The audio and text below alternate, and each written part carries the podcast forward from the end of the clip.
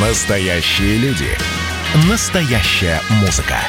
Настоящие новости. Радио «Комсомольская правда». Радио про настоящее. 97,2 FM. эм. Как дела, Россия? Ватсап-страна! Итак, друзья, мы продолжаем. Давайте уже э, мы к Беларуси будем возвращаться, но давайте про новости. Э, вчера такой легкий эффект разорвавшейся бомбы. Э, новость э, сделала, которая пришла из Якутии. Под заголовком «В Якутии принудительная, обязательная вакцинация началась». И, конечно, был небольшой, был небольшой такой диссонанс. Вроде как на уровне президента было сказано, вакцинация добровольная. И тут отдельный регион России на обязательную вакцинацию вводят. Конечно, многие развели руками, пожали плечами, сказали, а как так вообще возможно? Так вот, обязательной вакцинации от COVID-19 в Якутии не будет. В постановлении санитарного врача речь шла об организации массовой прививочной кампании. Но я думаю, что э, корреспондент «Комсомольской правды» Красноярский Лена Серебровская нам сейчас все в подробностях расскажет. Лен, приветствую, здравствуй. А, Всем добрый день. Действительно, когда мы вчера увидели пресс-релиз на официальном сайте правительства, а, немножко было странно, что же такое происходит. И когда эта новость просочилась в социальные сети Якутии, они там довольно активные, началось обсуждение. И да, был а, у людей шок, они начали говорить, простите, а как же законность о добро- э, закон о добровольном вакци- вак- вакцинации добровольно. И буквально скажем так, 23 часа по местному времени исчез и пре- прежний пресс-релиз, появилось а, новое объяснение от а, руководителя местного Роспотребнадзора Маргариты Игнатьевой. Там, знаете, буквально вот а, добавили одну фразу, но она полностью э, изменила смысл а, вот этого документа, вот этой подачи. То есть смотрите, каким образом сейчас выглядит вот эта м, компания, которую там объявили.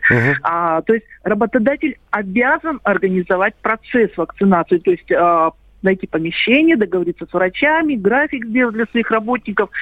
Работник обязан явиться по своему о, расписанию вот на этот пункт вакцинации. А дальше уже, смотрите, он либо может э, сделать себе прививку, да, поставить укольчик, либо он может написать письменное заявление а, об отказе. Вот, то есть э, должен подать мотивированный. То есть э, получается, что так или иначе через этот пункт вак- вакцинации должны пройти, пройти все. Мгм. Но вот делать ли, э, значит, проходить ли иммунизацию или нет, это уже остается э, добровольно. То есть к врачу зайдите, но решайте сами, надо ставить вакцину или нет. Совершенно верно. Ваня, И таким образом у нас сохраняется как бы вот э, ну, гарантия наша эм, о добровольности. Ясно, Лен, спасибо большое, спасибо за пояснение. В общем, э, как вы поняли, да, работодатель должен обеспечить, э, работник должен прийти. И дальше уже у работника будет выбор, делать ему вакцину или нет. Это была корреспондент «Комсомольской правды» Красноярск Елена Серебровская. Значит, э, между тем, правительство внесло в Госдуму законопроект э, о внесении вакцинации от коронавируса в национальный календарь профилактических прививок.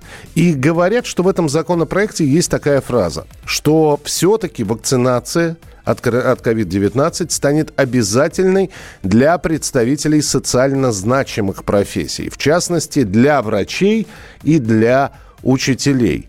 И снова, вот видите, появляется новость, которая идет немножечко в разрез с добровольным, э, с добровольной вакцинацией. Обязательный для представителей социально значимых профессий, а продавец это не социально значимая профессия. Ну, врачи, учителя, да, а представители правоохранительных органов это социально значимая профессия или нет? Такое ощущение, что кому-то вот просто до зарезу нужно из добровольной сделать э, добровольно-принудительную вакцинацию. С нами на прямой связи Александр Саверский, президент Лиги защиты пациентов. Александр Владимирович, приветствую, здравствуйте. Да, здравствуйте. Вот эти массовые вопросы и массовые, извините, информационные вбросы о том, что еще немножечко и э, уже ничего не будет добровольного. Вы все-таки как оцениваете, что есть ли возможность, действительно реальная возможность сделать вакцинацию от COVID-19 хотя бы для некоторых групп принудительной, обязательной? Ну, даже не сомневаюсь в этом ни грамма. Дело в том, что все уже давно случилось, просто вы еще об этом не знаете. Дело в том, что а, ну, как минимум 25 декабря Конституционный суд России принял решение по а, полномочиям губернатора Московской области о введении режима повышенной готовности. Uh-huh. И, и, э, собственно, сказал, что да, он может вводить этот режим и делать, ограничивать любые права граждан фактически по своему усмотрению в случае, если такой режим введен, и поскольку есть угроза здоровью. Таким образом, у нас есть решение высшего э, российского суда о том, что все действия во время локдауна э, по ограничению наших прав были правомерны. Это, это, эти решения были подтверждены также Верховным судом дважды, мы были э, в апреле.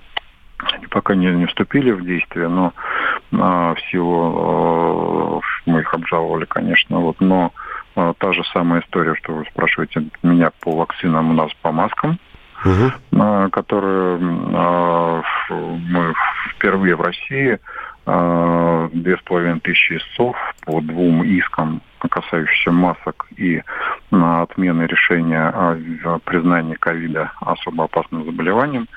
А, мы пытались обжаловать нормативно-правовые акты. Верховный суд нам отказал, в частности, со ссылкой вот на Конституционный суд и о том, что у нас пандемия, раз у нас пандемия, всем лежать, бояться и не дышать. То есть, ну, э, по, по сути, даже если человека вдруг работодатель, ну, он скажет, ну, дорогой мой, закон законом, но мне нужен работник приви, привитый, вот, поэтому иди-ка делай вакцинацию. Не сделаешь, Нет, значит... работник скажет не так. Работник скажет по-другому. Слушай, у меня тут штраф светит от mm. Роспотребнадзора. Вот. А, и как бы а, я не собираюсь тут каждый день его платить, вот, поэтому либо ты прививаешь, либо до свидания. Mm-hmm.